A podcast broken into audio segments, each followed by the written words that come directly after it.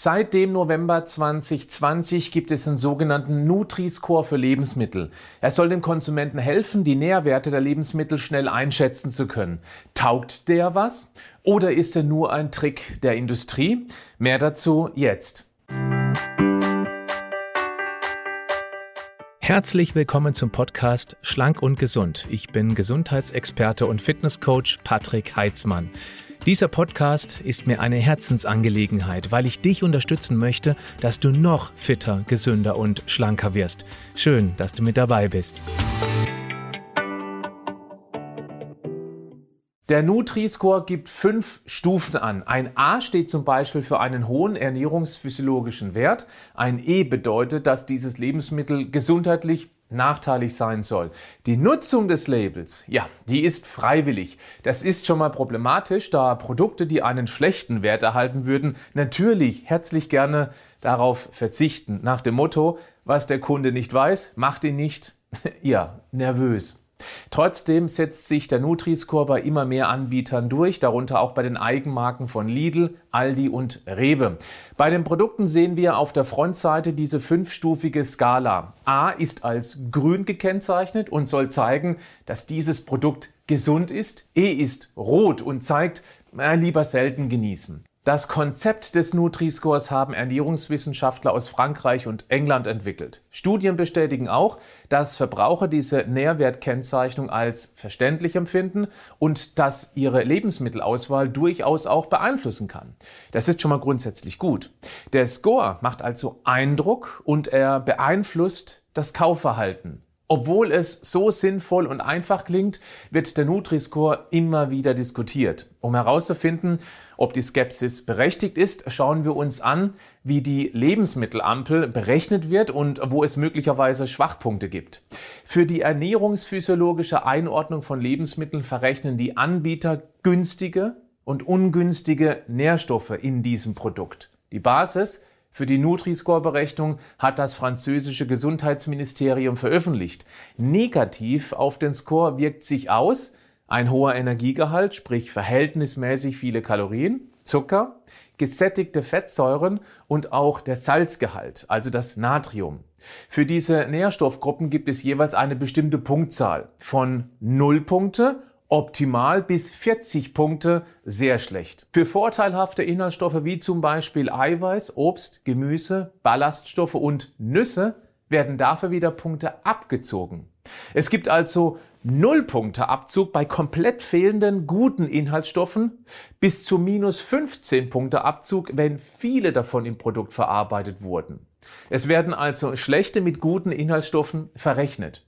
Je niedriger der Gesamtpunktestand, desto besser soll das Produkt sein. Entsprechend der Punktezahl wird dann einer der Buchstaben A bis E hervorgehoben.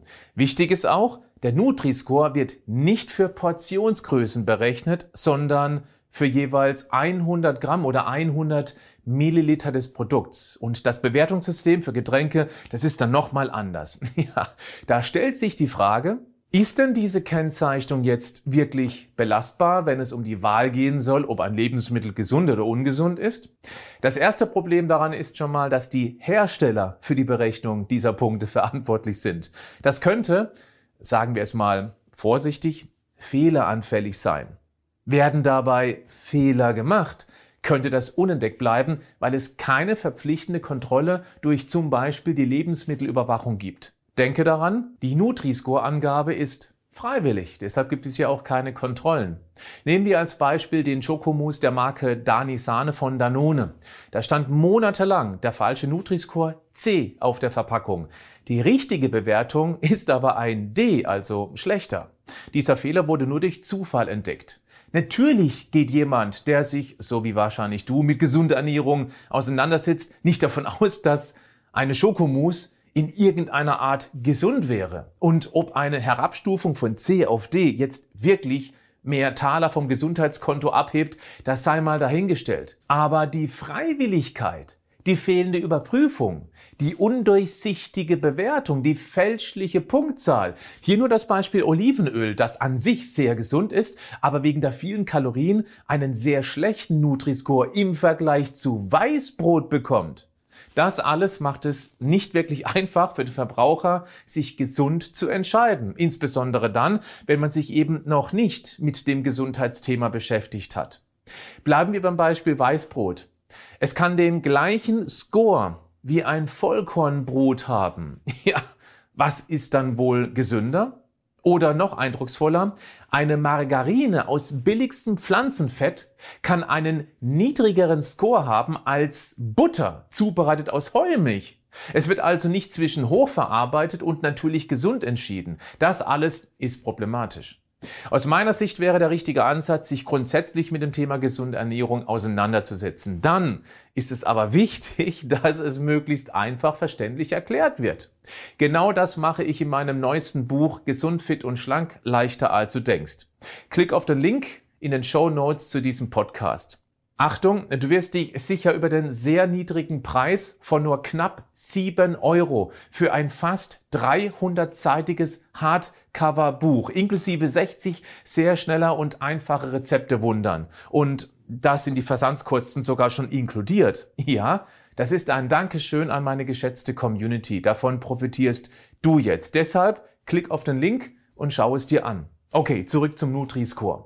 Er ist besser als nichts, aber eben noch lange nicht gut bzw. aussagekräftig. Die Nachteile sind die freiwillige Nutzung und die fehlende Kontrolle auf korrekte Angaben, wobei ich jetzt mal fest davon ausgehe, dass hier nicht ganz so viel geschummelt wird, weil das den Konzern natürlich mächtig auf die Füße fallen könnte, wenn das jemand entdeckt.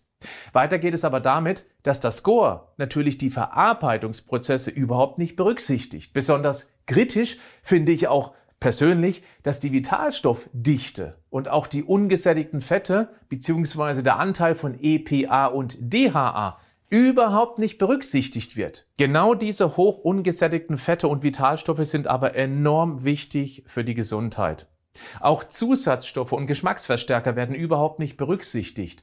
So kann ein Produkt mit einem Best Score A jede Menge Geschmacksverstärker beinhalten, um damit das fehlende Fett geschmacklich wieder auszugleichen. Dann wird aber gerne mehr von diesem Produkt gegessen, weil Geschmacksverstärker zu mehr Essen motiviert und der Konsument auch beruhigt zulangt, weil dieses Produkt hier einen guten Nutri-Score hat. Dann kann es zur fettarmen, aber überkalorischen Zufuhr kommen, was das Kaloriensilo im Untergeschoss andicken könnte. Es geht aber noch absurder. Ein Bio-Apfel hätte wegen der im Naturprodukt völlig unproblematischen Fructose einen schlechteren Nutri-Score als eine Cola Light. Der wichtigste Tipp, den ich übrigens schon seit so vielen Jahren mit euch teile, kauft möglichst oft Produkte ein, die keine Zutatenliste haben. Um das ein bisschen zu entschärfen, es sollten maximal fünf Zutaten auf der Liste sein. Dann ist das meistens auch noch sehr gut und gesund. Wenn dir das zu 80 Prozent gelingt, kannst du gar nicht mehr so viel falsch machen. Ja, natürlich gibt es hier auch Ausnahmen. Zucker und Weißmehl haben auch keine Zutatenliste und sind deshalb nicht wirklich gesund. Oder einige sehr gesunde Produkte haben auch mal mehr als fünf Zutaten. Deshalb auch nur diese 80%-Regel. Okay? Und wenn du magst, Schau mal an der Supermarktkasse in die Einkaufswägen der anderen. Bei den meisten entdeckst du wahrscheinlich das ganz typische Diabetes Typ 2 Starter Set. Klar, die zutatenfreien Produkte musst du dann zu Hause lecker zusammenbasteln, aber da hilft dir mein vorhin schon erwähntes Buch für knapp 7 Euro, weil du hier 60 sehr leckere, einfache, gesunde und vor allem satt machende Rezepte findest. Und ich erkläre dir dort das Thema Ernährung so, wie du es noch nie erlebt hast. Wetten, bleib gesund, aber mach auch was dafür.